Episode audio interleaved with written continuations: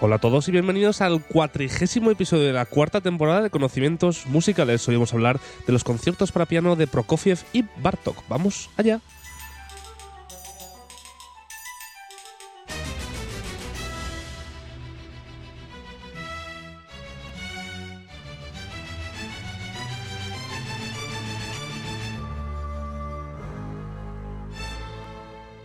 Buenos días a todos y bienvenidos una semana más y a todas a Conocimientos Musicales. Hoy terminamos una serie que comenzamos hace ya algún tiempo y eso me ha hecho ponerme a pensar en números.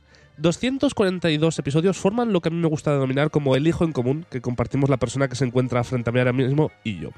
242 episodios que se han repartido en un periodo de 1105 días con una media de un episodio cada 4,5 días concretamente. Y es que ojo al dato, pero hace un par de semanas el día 20 de enero cumplimos tres años desde que se estrenó el primer episodio de Conocimientos Musicales. Así que, para dar la presentación a mi compañero de hoy y el de siempre, vamos a poner aquella música primigenia con la que te presenté aquel día 27 de enero de 2020, cuando fue el segundo episodio de la temporada 1 de Conocimientos Musicales.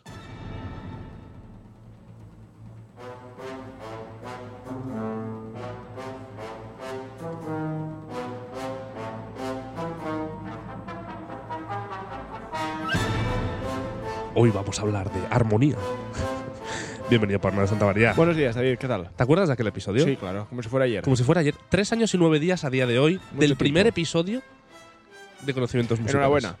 Muy bien hecho, Pau. Muy bien, muy bien hecho, muy bien. Nos estrechamos las manos. Sí, sí. Bueno, ya está. 242 episodios. He calculado que para el sábado de dentro de dos semanas se cumplirá 250 Madre episodios. Así que ese lunes tú harás uno de historia y el sábado haremos uno especial. Ah, vale, Si vale. te parece bien. No, no, claro. ¿Por qué coger el 250 cuando puedes coger el 300? O el Hombre, porque es 200? un cuarto. Porque nos acordamos cuarto ahora. de mil. Cuarto de mil. No, hombre, cuarto de mil. Joder, 250 es una Ya. cifra importante. Bueno, buenos días. Buenos días, ¿qué tal, qué tal estás? Muy ¿Todo bien. Sí, muchas gracias. Yo tengo un poco de catarro, así que lo siento si tengo que beber agua, sonarme los mocos, toser y esas cosas, es lo que hay. Qué poco profesional, pero Ya lo siento, ya lo siento.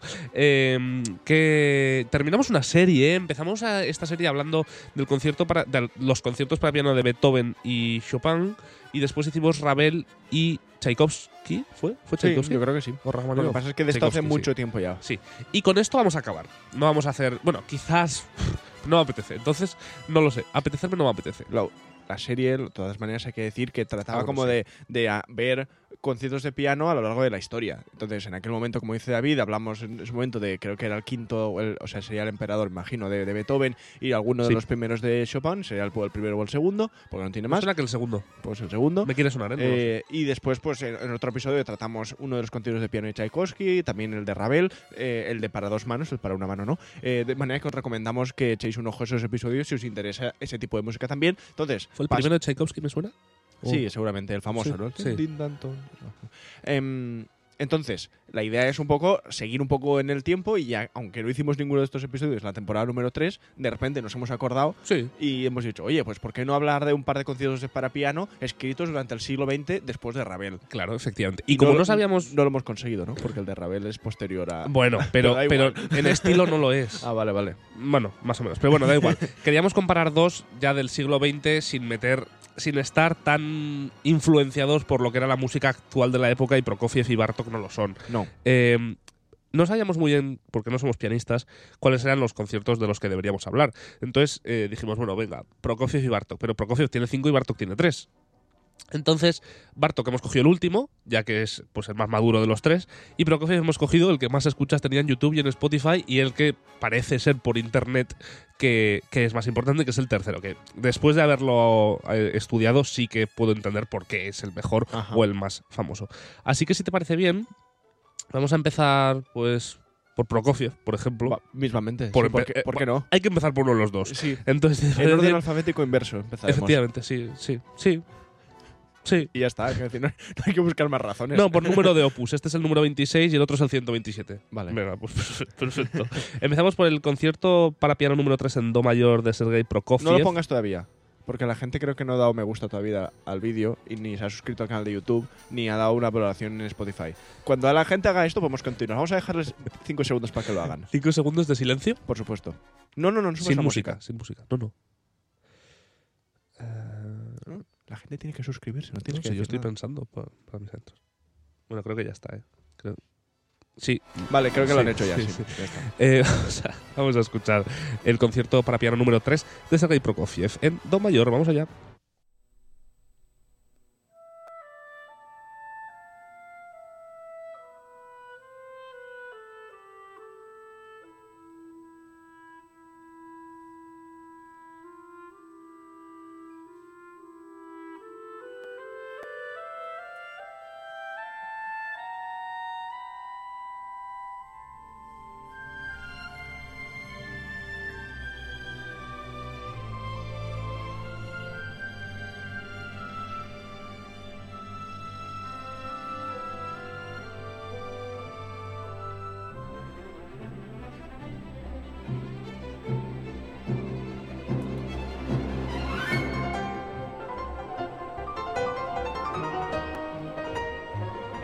En noticias que no sorprenda a nadie, no conocía este concierto.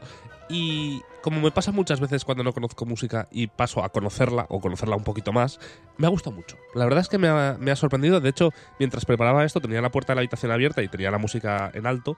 Y justo ha sido con este primer movimiento. De hecho, es que me lo he añadido favoritos. Lo estaba escuchando y al terminar el primer movimiento, que es que termina de manera muy espectacular, de repente escucho a decir, bueno, pero, pero ¿y eso qué es? Concierto número 3 de Sergei Prokofiev para piano. Maravilloso, uno de los conciertos, como veremos ahora, considerados de los más difíciles del repertorio pianístico. Es muy virtuoso, muy, muy vistoso también, o sea, hace, hace que el intérprete se luzca mucho. Eh, dentro de que no es la función del concierto, o sea, que decir, no, es- no fue escrito por Prokofiev precisamente para esto. Pero bueno, lo consiguió, quieras o no, lo consiguió. Eh, Prokofiev no era parisino a tiempo completo cuando escribió su tercer concierto en Do mayor para piano, pero ya pasaba mucho tiempo en Francia. Pasó la mayor parte de la primavera y el verano de 1921 en un pueblo de la costa de Bretaña, socializando con otros po- pocos rusos que se encontraban allí, algunos de los cuales compartían su pasión por el ajedrez, alimentando el naciente romance que estaba creciendo entre él y la mujer que se convertiría en su esposa y por supuesto también componiendo, que era lo suyo. Entre los vecinos de Prokofiev había un poeta ruso emigrado, Konstantin Balmont. Un día, el compositor tocó para Balmont fragmentos del nuevo concierto para piano que estaba componiendo, y Balmont respondió anotando versos inspirados en lo que oía. Prokofiev. Música y juventud en flor. En ti, la orquesta anhela los sonidos olvidados del verano. Y él excita invencible. ¿Cómo? ¿Cómo? ¿Qué frase es esta? A mí no me ah, no, es que eh, no es un él de un No, pronombre. el excita. el excita invencible late en la pandereta del sol. ¿Qué, qué narices es un, un excita? Es un poeta, ¿verdad, Pau? No preguntes.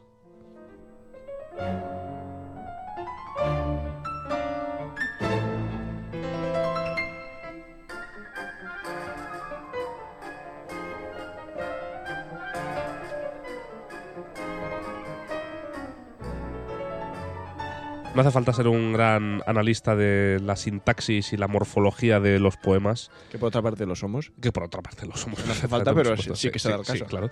Eh, no, para darse cuenta que, hombre, no es un poema así tampoco. No, hombre. Fue apuntando versos a bola pluma, nunca mejor dicho. O sea, Me por. ¿es esto las rimas de Becker? No. Son Por ejemplo. las de Balmont. No, quiero decir. Bueno, ni siquiera. no es no son ni las rimas. O sea, no, como, Sí, sí, ¿Es sí. esto una obra magna de la poesía? No. Ahora bien, ¿representa lo que este hombre eh, sintió cuando escuchó esos esbozos? Sí. ¿Te imaginas que no? Que en realidad dijo, vaya mierda. Pero bueno, yo le voy a poner Claro. aquí cosas, cosas que no entienda. Y el excita invencible late en la pandereta del No, sol. A mí me, pica la curiosidad de saber lo que es una excita. ¿Vale? Lo buscaré después.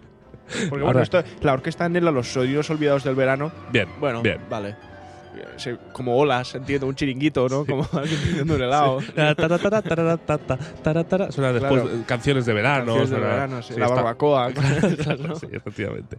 Eh, pero bueno, fuera de que no fuese un gran poema, eh, se ve que a Prokofiev le gustó lo suficiente, porque es que Belmont fue recompensado por sus grandes esfuerzos con la dedicatoria del que reina como el más popular de los cinco conciertos para piano de Sergei Prokofiev, y de hecho como uno de los conciertos más populares de todo el siglo XX.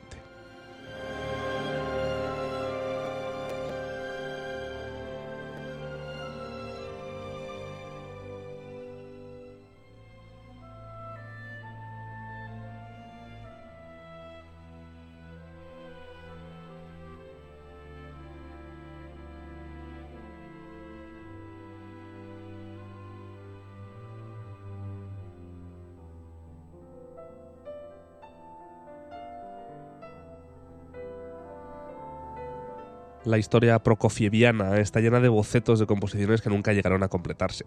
Pero, pero, Prokofiev también era un compositor pragmático y en lugar de desperdiciar un trabajo perfectamente bueno, a menudo reciclaba la música destinada a un proyecto inacabado en otro más prometedor. Tal fue el caso del tercer concierto para piano. Lo compuso en su mayor parte en 1921, pero se basó en bastantes retazos de música que habían nacido antes y estaban destinados originalmente a otras piezas. Ya en 1911 estaba ocupado trabajando en tres conciertos para piano a la vez. Uno de ellos, que según él estaría lleno de pasajes virtuosos, acabó naciendo muerto, pero las ideas que Prokofiev había esbozado para él llegarían al tercer concierto una década más tarde. Del mismo modo, el tema sobre el que se construyen las variaciones del segundo movimiento data de 1913, y dos temas del final del concierto fueron escritos en 1918 cuando estaban pensados para un cuarteto de cuerda. Lo cual significa que Prokofiev, más que tenía solamente un método de composición que más que pensar en voy a escribir un, concierto para piano, voy a escribir un cuarteto de cuerda, voy a escribir una sinfonía, seguramente el tío tendría, eh, ¿cómo decirlo?, venazos de genialidad, por decirlo así, y que diría, ostras, qué melodía más chula, la escribe y le hace un acompañamiento. Y después ya veré de qué manera lo acoplo esto a una obra o a otra. A mí es que es lo que me, me llamaba la atención pensando en todo esto y escribiendo todo esto, es, es que tú puedes tener ideas creativas eh, tipo mm, eh, melodías preciosas que se te vienen, armonías increíbles que se te vienen, pero es que o eres tan bueno que lo que se te viene es coherente con lo anterior a lo que se te ha venido, o no lo entiendo. Porque quiero decir, aquí de un año, de 1911 a 1918, no sé qué, se te pueden venir ideas muy distintas y que luego eso cuadre tan bien. Quiero decir que igual lo que se le ocurría es lo que la, la conclusión que he llegado yo a lo que se le ocurra a un compositor no es directamente, en este caso por lo menos yo creo, una melodía. Es decir, esta melodía, sino quizás un pasaje mucho más O sea, más a nivel estructural, ¿sabes? Como, como algo mucho más amplio que una simple melodía, porque si no, es que sería muy difícil de cuadrar así porque sí una melodía por la cara, ponerla ahí porque se te ha ocurrido. O sea, no. Ya. Bueno, pero no, lo sé, no tengo ni idea, es una reflexión. No, no, claro, todo esto es un poco desde la, intuición pura y dura, porque tampoco somos aún estudiosos de la obra de Prokofiev, que eso ya llegará cuando nos publiquen la tesis y esto, este momento ya bueno, llegará. no. Pero bueno, a lo que voy es que igual, yo qué sé, nunca eh, estás sentado en el piano, David. Yo no, nunca me ha pasado porque no tengo instinto creativo, pero tú es que sí que tienes un poco más, igual te puedes sentar en el piano y decir, ostras, que melodía tan chula, pero dices, ostras, pero esto sería ideal para este instrumento, por ejemplo, ¿no? Entonces, no, eh, nunca me bueno, no ha pasado, pero igual pero es un proceso que te podría pasar. Podría Como ser, que, que tú eh, escribas Como algo. que me tocas en la lotería. Oye, eh, son cosas que podrían sí, pasar. O que te caiga un rayo, ¿no? Que, que sí, estas cosas pueden pasar. Sí, sí, o que me caigas bien. Eso son cosas, bueno, eso es más complicado. Está, está, ahí, ahí. Pero, pero bueno, no sé. Nos, un eh, saludo desde aquí a toda la gente que no nos cae bien, Pau. Muy bien. Hay que tenderles la mano. Para cogerla y bueno, eh, ¿qué estábamos diciendo? Lo de, sí, lo del concierto para ah, piano. Pues nada, a mí no, me resulta tan Lo del concierto para piano. Que, vaya como cogiendo cosas de un sitio y de otro, porque al fin y al cabo no me creo que los compositores sean como decir, vale, voy a escribir un cuarteto de cuerda, me siento dos horas todas las mañanas y ya está. Y va a salir el concierto al cabo de dos semanas, pues fuera una receta de cocina. No me parece que las cosas se hagan de esta manera. o sea, que estás asumiendo que, una receta de cocina sí que es así. Vamos a tener a todo el gremio de cocineros ahora mismo en hombre, contra. Hombre, vamos a ver. Coges unos ingredientes, haces una serie de cosas y al final sale. Ya, pero. Hay creatividad y Hay creatividad. A ver, me imagino que es como un escritor al final, es exactamente mm. igual. Es un proceso creativo que cuando no estás inspirado, no estás inspirado, menos en el caso de Haydn, que se ve que siempre está inspirado. Pero el resto es que no es tan fácil. No, o sea, no, es, no, es, tan fácil. Mm, porque una vez tienes una idea, una vez tienes la idea del, del concierto para piano, tienes la idea de cómo va a ser, de melodías, armonías, cosas, algo muy general. Con perdón, ¿eh? pero la parte ya de ponerte a ello, de orquestarlo, de no es tan complicado. O sea, no, es que sea no, tan, complicado, sino que es un proceso a seguir. Hasta cierto momento de la historia, no ni siquiera lo hacían ellos. Bueno, o sea, sí, por supuesto. Hacer una reducción a piano y. Claro, no, no, pero que muchas veces es que incluso diría que eh, Brahms escribe sus sinfonías al piano y luego las orquesta ayudándose de otra gente. Bueno, que se ayudaba no lo tengo tan claro, pero desde luego hay un montón de ejemplos en la historia, o los compositores de las óperas italianas de principios del siglo XIX, tipo Rossini eh, y cosas de esta, eh, escriben su música al piano. Y luego hay otras personas que se encargan de arreglar eso para la orquesta. Entonces. Así yo también lo pongo. Bueno, no sé, no sé, pero que, muchas veces siempre nos quedamos con la última versión, con la versión que se eh, enseña, ¿no? con la que se actúa, la que se interpreta, y, seguramente hay muchas otras eh, capas que, pasan y que van cambiando según eh, las, ideas del compositor van evolucionando en su cabeza.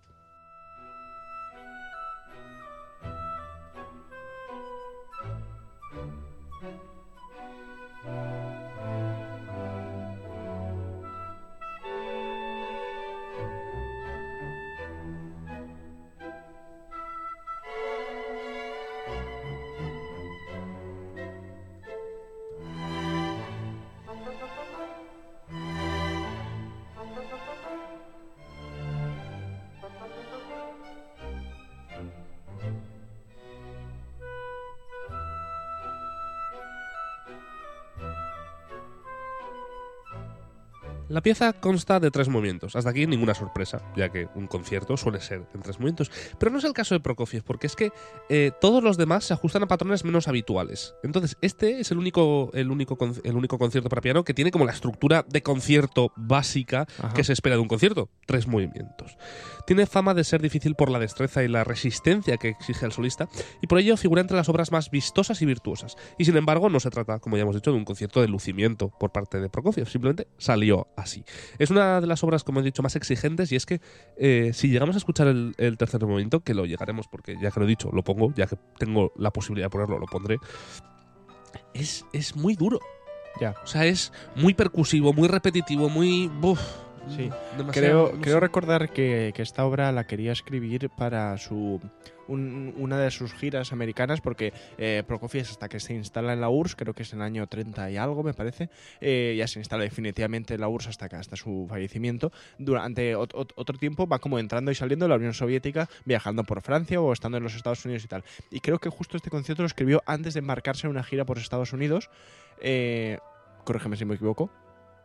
No lo sé. Entonces Ah, no vale, te- vale. no No, no, por si, por si tenías No, no, algo no, no, no, no lo sé. Eh, no. entonces, pues seguramente creo que él mismo era el que iba a interpretarlo. Es que dice, con, eh, este, este interés porque sea difícil no tendría en realidad por qué hacerlo, porque si, si te vas a, Hombre. hacer un concierto para estrenarlo tú mismo, obvi- obviamente cuanto más difícil más le va a gustar a la gente, porque los humanos somos así de cabrones, que cuanto algo...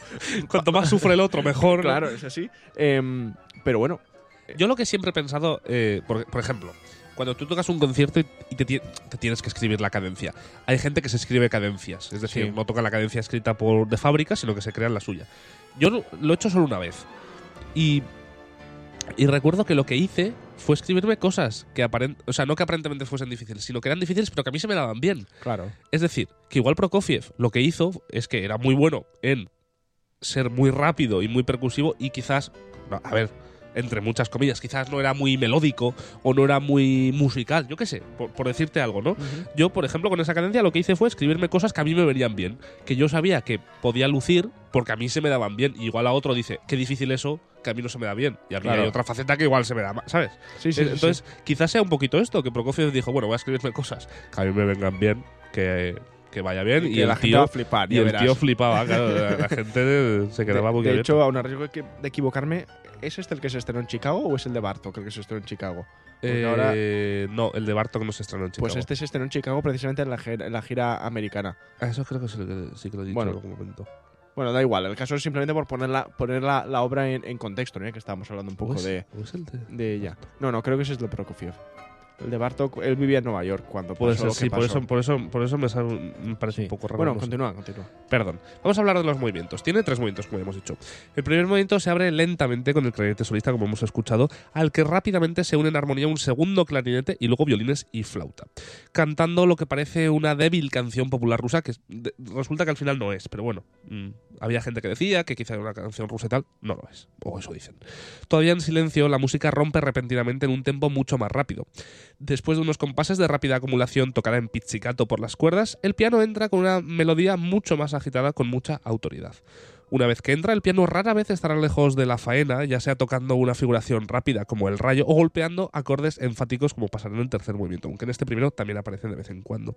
Y gran parte del movimiento se desarrolla con el, se desarrolla con el espíritu de un perpetuum móvil. Está metiéndose ya un poquito en el minimalismo, en la repetición, Sí, sí, está ahí Prokofiev rozando un poquito. Sin embargo, Prokofiev relaja el ritmo andante para introducir un aparente nuevo tema, que es en realidad la melodía folclórica que se había anunciado brevemente como preludio. Aquí es interpretada principalmente por las maderas, con el piano superponiendo filigranas virtuosísticas, eventualmente incluso se añaden castañuelas a la textura.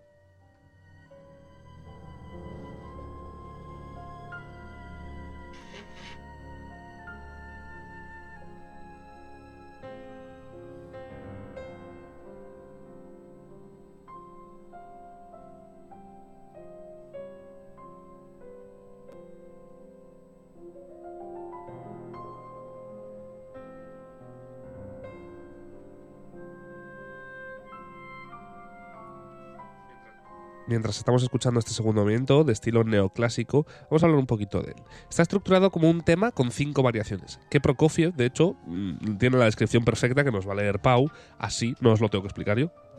El tema lo anuncia la orquesta sola, andantino. En la primera variación el piano trata la apertura del tema de forma casi sentimental y se resuelve en una cadena de trinos mientras la orquesta repite la frase final. El tempo cambia a alegro para la segunda y tercera variaciones y el piano presenta figuras brillantes, mientras que fragmentos del tema se introducen aquí y allá en la orquesta. En la variación cuarta, el tempo vuelve a ser andante y el piano y la orquesta discurren sobre el tema de forma tranquila y meditativa. La variación quinta es enérgica. Conduce sin pausa a una reexposición del tema por la orquesta, con delicados bordados de acordes en el piano.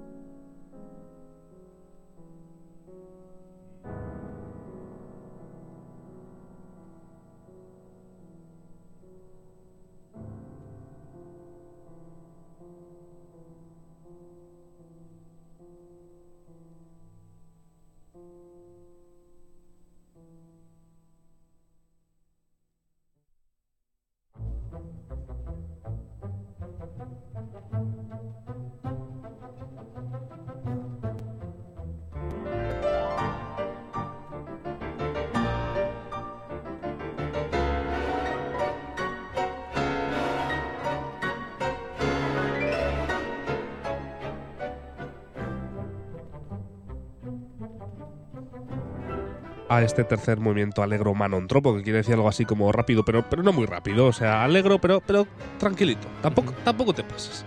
Eh, fue el, título que le asignó Prokofiev a este tercer movimiento. Esto puede parecer extraño para un movimiento que parece establecer un récord olímpico de velocidad, como iremos escuchando, pero los valores de las notas son tan rápidos que el movimiento está destinado casi a chisporrotear. Es como notas por dar notas, o sea, porque pasen y por, por más que por más que por el, el efecto que puede crear una melodía, más por el efecto de que haya muchas notas. No sé si me explico. Es más una textura que una melodía como tal. El tema es introducido por los dos fagotes, como hemos escuchado, apoyados por las cuerdas graves que tocan pizzicato de nuevo, y algo en sus contornos puede recordar a la melodía correspondiente del primer movimiento. Efectivamente. El piano hace su aparición a través de una escala trepidante, imitando el procedimiento por el que se presentó en el primer movimiento.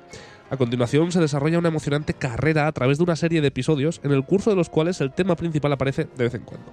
Es una carrera hasta el final con el piano aporreando inmensos acordes a lo largo de las páginas finales, rodeado de una ardiente orquestación sinfónica. Que es, yo creo, la característica que más nos interesa desde el punto de vista de mirar el concierto de, de, o sea, los conciertos de piano a lo largo de la historia. Sí, el de que- mirar la cronología. Eso es. El que mire los, los. O sea, el que haya escuchado o el que vaya a escuchar los episodios que hicimos sobre Beethoven y sobre Chopin, recordará que comentamos que la orquestación precisamente no es lo más destacable y que la intención de los compositores durante el siglo XIX, a principios del siglo, sobre todo la primera mitad, no es tanto.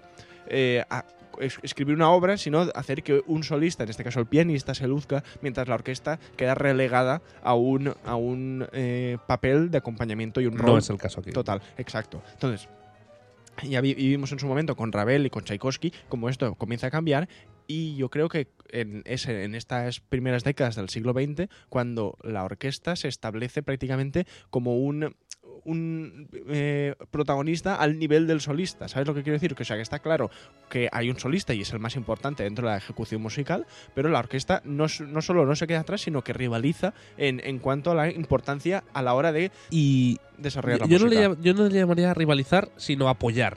Sí, vale. Es decir, porque no es que sea una pelea ent- para ver quién es el más virtuoso y el más precioso del concierto, sino que ambos ayudan mutuamente para que el resultado final sea Sí, más maduro en cuanto Completo, ¿no? cronológicamente hablando se refiere de un concierto para piano que lo que veníamos escuchando con los anteriores compositores. Además, es verdad que decías que con Chopin y con, y con Tchaikovsky vimos un poco el desarrollo, hombre, también, o sea, con Ravel y con Tchaikovsky vimos un poquito el desarrollo, también es porque Chopin, hombre, pues tenía sus carencias en comparación a estos dos grandísimos genios de la Eso- orquestación y de la orquesta en general. eso es una verdad como un templo también. Entonces, Y- y También el pobre, pues, hacía lo que podía. Hacía- hacía Sí, lo que bueno, pero podía. seguramente sí, en realidad esto sí que es, es así. Eh, de todas maneras, estaba pensando yo también que este, este concierto para piano, antes de que vayamos a hablar de Bartok, que, que es lo que no- nos ocupará enseguida, es del año 21, ya lo hemos dicho, y yo creo que está seguramente encuadrado. Son los años en los que el neoclasicismo como, como corriente musical está más viva, gracias a obras como de Stravinsky, como pongo la historia de un soldado o Pulcinella, que son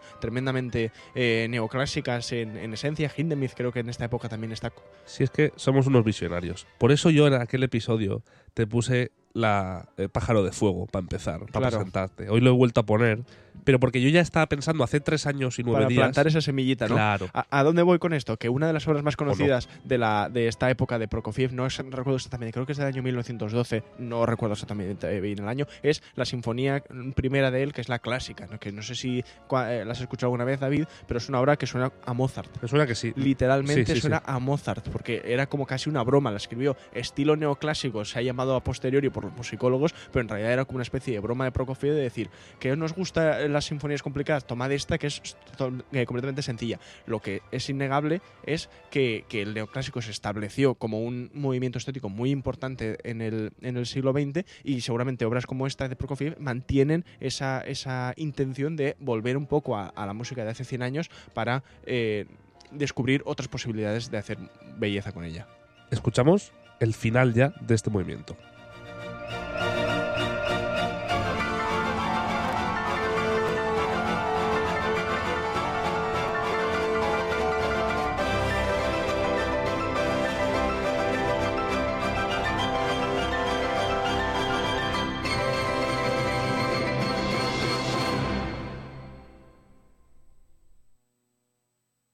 Ahora creo que entendéis por qué decía que aporrea el piano, porque es que literalmente mm, la- el- los últimos tres minutos de música de este concierto, el- del movimiento número 3, por supuesto, es una auténtica vertiginosidad de, Sí, de es tocar, verdad. aporrear muy fuerte, romper cuerdas en el piano, básicamente, que es algo que no se hace mucho y me gusta un poco. Romper las cuerdas del piano. Me parece. Pero me pare- con, con voluntad o sin ella. No, me parece como compromiso del pianista Ya, sí, con sí, la sí. obra. O sea, porque es muy difícil romper una cuerda del piano. Entonces me verdad. parece Requiere fuerza. Sí. Me parece como decir, oye, ch, bien trabajado. Sí. Pero fíjate que de todas maneras al final es muy explosivo y tal, pero tiene algo como de los conciertos muy antiguos. ¿Sabes como del final típico que todo se acelera? Y es como quinto uno, sí, quinto sí, uno. Sí. Quinto... Este tipo de cosas, ¿no? Y por, por, eso decía yo un poco lo del neoclasicismo, que si bien obviamente no es una obra con armonía clásica, ni mucho menos porque estamos hablando de Prokofiev, tiene un deje. hay algo que, Sí. que no, no experimenta tanto seguramente como otros compositores igual que, eh, que sí que dicen, pues yo qué sé, pues me da igual la forma completamente. No, me, sí que me da la impresión que Prokofiev intenta mantener un poquito la forma, aunque sea solo levemente, ya digo, ¿eh? Aunque esto solo es mi opinión, podría estar equivocado. Podrías, pero eso, como es tu opinión, no lo vamos a discutir. Por ahora vamos a pasar a escuchar el primer movimiento alegreto del concierto para piano número 3 eh, de Bela Bartok. Vamos allá.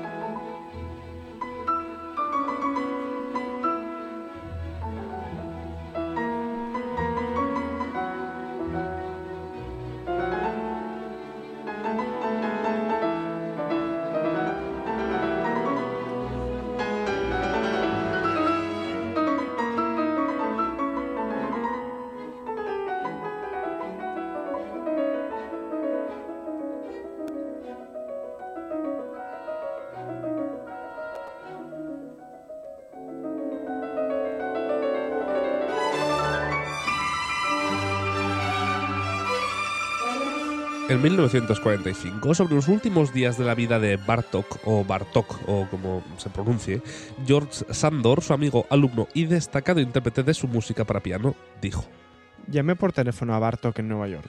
Dita, su mujer, descolgó el auricular. Con voz apenas audible me dijo que el maestro se encontraba mal y que no podía ponerse al teléfono. Me apresuré a ir a su piso. Al llegar a su casa, en la calle 57, ya había allí una ambulancia. Mientras se preparaban para llevarlo al cercano Westside Hospital, me dijo en voz baja, estoy muy enfermo. ¿Qui- ¿Quién podría esperarlo, no? Por otra Sí, parte. sí, sí. Me encuentro estupendamente, la verdad. Bueno, luego me pregunto. Esto que me han chutado es buenísimo. o sea, llega la ambulancia, la está llevando. Y Bartok tiene bien decir: Estoy muy enfermo. Hostia, no jodas. ¿sabes? bueno, luego me preguntó un poco más alto: ¿Tienes algo de tiempo libre? Le contesté que sí. Entonces le pediré un favor. Aquí están las segundas pruebas de mi concierto para orquesta. He empezado a corregir los errores, pero no tengo fuerzas. Prometí que haría las correcciones necesarias. El trabajo consistía en transcribir en las partituras las correcciones que Bartok ya había notado en los márgenes.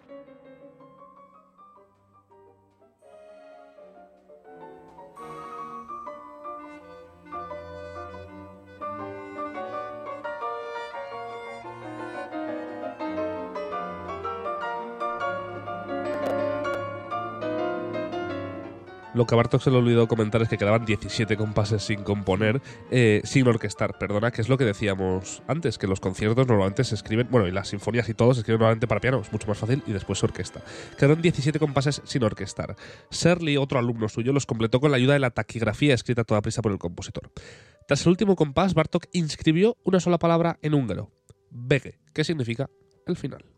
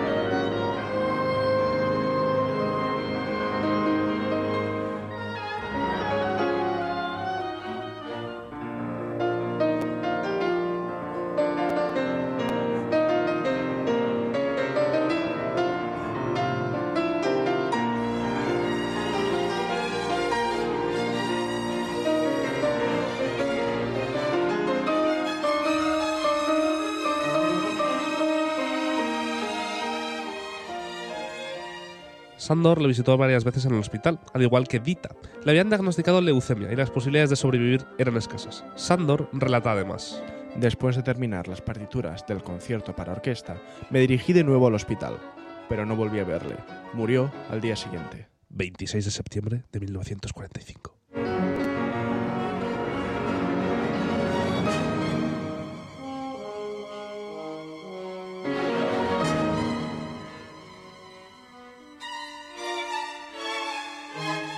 La gente se está preguntando, ¿pero por qué mencionan el concierto para orquesta si estamos hablando del concierto para piano y orquesta de, de Prokofiev, iba a decir, de Bela Bartok, el tercero, por cierto. El tercero de los tres que tiene, porque se murió sin acabarlo. Eh, pues es que Claro, son, son obras eh, escritas contemporáneamente, son obras escritas muy, muy, muy a la vez y obras que tienen mucho que ver en, en sí, también, hombre, porque el periodo es parecido. Y, y el concierto para viola, que si no se nos Y el concierto para violas, que vale, también bueno, lo, lo dejó sin acabar y bla, bla, bla. Perdona, perdona por los violinistas que nos estén escuchando.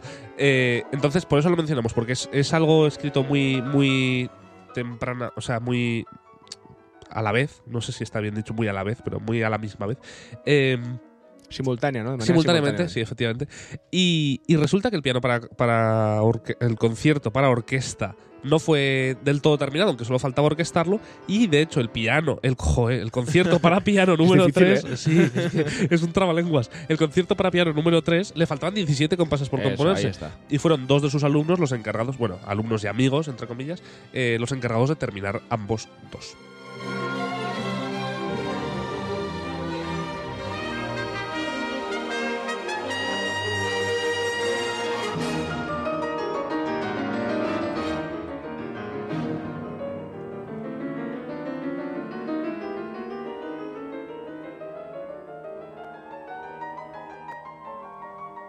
Cinco años antes, Bartok y su esposa huyeron de su Hungría natal, devastada por la guerra, y emigraron a Estados Unidos. Durante un tiempo, Bartok encontró poca inspiración para escribir música. Luego, de repente, la chispa creativa volvió con el triunfal concierto para orquesta, la sonata para violín solo, escrita para Yehudi Menuhin, el tercer concierto para piano y un concierto para viola que quedó, como ha dicho Pau, inacabado. Por recomendación de sus médicos, Bartok pasó gran parte del verano de 1945 en una cabaña del lago Saranac, en la región neoyorquina de Adin, Adirondack. Allí trabajó en el tercer concierto para piano con la intención de regalar la partitura a su esposa, a su esposa por su cumpleaños en octubre. ¿Querías decir algo? Que era pianista nada más. Que la, la mujer era pianista. Hombre, ya sí, porque regalársela así. Claro, no, no era Madre mía. Ha habido un parón ahí. ha, ha petado todo, ¿eh? No sé muy bien por qué, pero ha habido un parón. Da igual. Pero estamos aquí otra vez, Pau. Sí, aquí estamos. Decía, ¿no? Que era pianista, que lo que decíamos, no le iba a regalar la partitura para que la marcara y la colgara. Mira, ahí que, en casa, mira ¿eh? qué cosa tan bonita te he hecho, cariño. No, sí, sí. De hecho, bueno, esto no sé si. ¿Vas a hablar de la dificultad de este concierto en comparación con la de los otros conciertos? Mm, no, pero es- es que. me- La anécdota esa la sabes, Sí, ¿no? Vale, sí. vale, pues lo dejamos para después. Vale, bueno, sí, mejor. Por ahora eh, vamos a pasar a escuchar el tercer movimiento antes del segundo, porque el segundo quiero escuchar otra cosa antes del segundo. Pero primero vamos a escuchar el tercero, si os parece bien.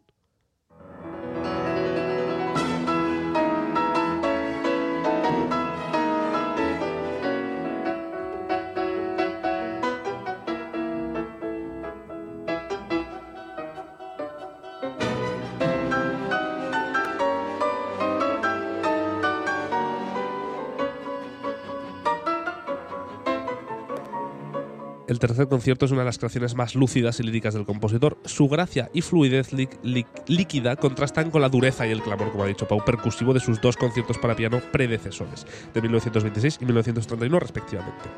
Ambos escritos por el compositor para su propia interpretación. La sencillez de una gracia casi clásica, refractada a través de una sensibilidad del siglo XX, marca el tercero como el concierto de Dita, escrito en circunstancias terribles, pero aparentemente por un hombre en paz. Las malas lenguas, que esto es lo, que me hacía gracia pensar, dicen que resulta que la, la mujer de Bartok, que era pianista, pues igual no era tan buen pianista como Bartok mismo. Pues basta, no pasa nada, cosas de la vida. Entonces, dicen, dicen la, la gente, dice la gente, se di- dice en las calles, se dice Yo antes he ido a comprar el pan Y me lo ha preguntado. ¿no? me ha dicho, oye, ¿tú qué opinas de esto que va a decir Pau ahora? de que resulta que lo, lo hizo más fácil porque lo iba a escribir para su mujer. Entonces es como que él mismo dijo, hostia, si yo lo escribo como estos dos que, que he escrito antes, mi- Ah, mi mujer me manda a la mierda. claro. Entonces como que Va a parecer que me estoy riendo de ella o claro, algo le, así. le bajó, le bajó la dificultad, le bajó como si fuera un botón, ¿sabes? Dijo, dificultad Qui- al 3, quitando notas, ¿no? Quitando... que esto no sé si es verdad o no, pero me parecía gracioso. sí, no, es, es curioso. Por otro lado, es entre bonito y feo. Es Hombre, decir, claro, ahí está, pero es gracioso por eso. es bonito por decir, por decir, bueno, venga, lo voy a Qué majo. para mi mujer, pero por otro lado es como, lo voy a arreglar porque es que no le da para más. es un poquito. es un- bueno, da igual, da igual, no pasa nada. Bartok no tenía mucho más que dejar a Dita, sin embargo, no volvió a tocar el piano en público durante muchos años tras la muerte de su marido. Así, la primera interpretación del tercer concierto corrió a cargo de George Sandor, con Eugene Ormandy al frente de la orquesta de Filadelfia el 8 de febrero de 1946. Dita lo tocaría finalmente cuando regresó a la plataforma de conciertos a principios de la década de 1960. Y dijo, menos mal que es fácil. No- vamos, llevaba, llevaba 12 años o, que- o 20, no, ¿cuántos? No, casi 20 años estudiándolo. Menos mal que era fácil, desgraciado.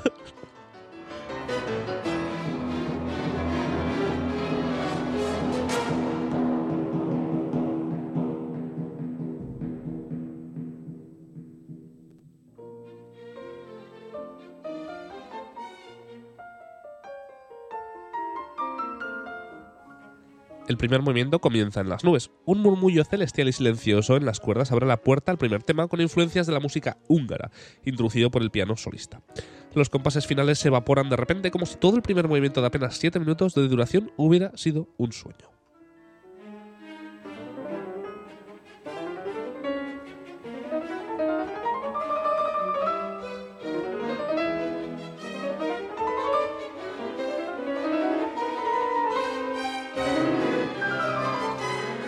El segundo movimiento es un nocturno meditativo. Comienza con una sutil cita del tercer movimiento del cuarteto de cuerda opus 132 de Beethoven. Brutal. Sí, es muy bueno, es muy bueno. Se trata de la música contemplativa llorante que Beethoven escribió tras recuperarse de una enfermedad casi mortal durante el invierno de 1825, que le duraría poco en realidad al pobre, pero bueno, oye. La marca de Bartok, adagio religioso, nos transmite una sensación similar de sobrecogimiento espiritual y serena fe- felicidad final a lo que puso Beethoven en su día. Quizás se vea una especie de deseo de autobiografía de Bartok esperando la misma recuperación que tuvo Beethoven. Spoiler alert, no fue así, porque se murió por esta enfermedad. Ya que recordemos que el título que otorgó Beethoven a este momento fue Canto Sagrado de Agradecimiento a la, Deidad de un Convaleciente. La sección central está ya en la vocación final de Bartok de la música nocturna que evoca el zumbido pastoral de la naturaleza en una noche de verano. Un coro de canto de pájaros que se escuchan en el, en el piano, el oboe, el clarinete y la flauta se inspiró en sonidos que Bartok transcribió durante su visita a Asheville, Carolina del Norte, el año anterior. Además de todo esto, a lo largo de todo el movimiento hay gente que dice que se escuchan insinuaciones armónicas del acorde de Tristan de Wagner. Si te parece bien, vamos a escuchar un poquito del principio del cuarteto para cuerda eh, número 15 en La menor opus Oh, buena idea. 132 Y lo comparamos. y ¿no? lo comparamos. Dios. Efectivamente. Vamos a escuchar primero el cuarteto de cuerda que es, es- es espectacular. Locura, eh, es, locura. es precioso, es impresionante. Lo escuchamos y luego escuchamos el segundo. Sí, sí. Esto es Beethoven.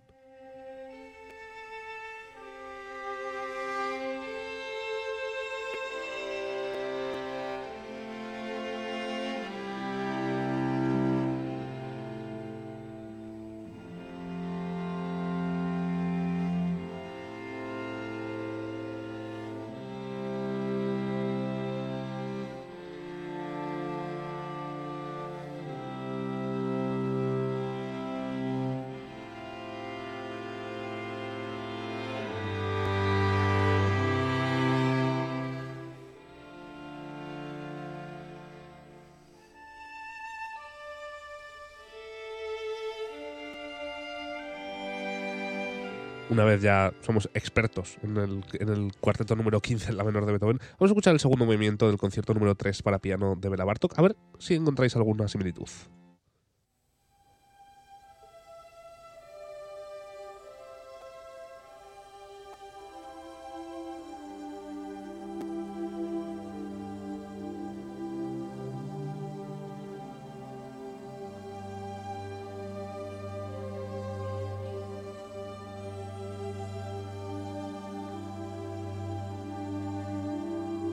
Mientras lo escuchamos, ya que aparece en pantalla para todos los que nos estén viendo en YouTube. eh, si escaneáis ese código QR, os llevará a un link tree con todas nuestras redes sociales, plataformas, páginas. Donde hay un eso. sorteo para ganar un violín Stradivarius. No, no, no digas eso. A ver si, 1600. no, no digas eso, a ver si luego. joder, au, no te metas en esos jardines. Eh, y ya que estamos, decimos que eh, a todo el que, no nos siga nos puede seguir en nuestras redes sociales, tanto en Instagram como eh, vernos en YouTube, escucharnos en Spotify eh, y escucharnos también en Podimo, que es una nueva plataforma en la que estamos, con la que nosotros podríamos cobrar dinero gracias al, podcast en Escuchas en Podimo. Y si no, apoyarnos nuestro Patreon, patreon.com barra conocimientos musicales y visitar nuestra página web conocimientosmusicales.com, que de nuevo el link está en ese código QR que tenéis aquí debajo en pantalla.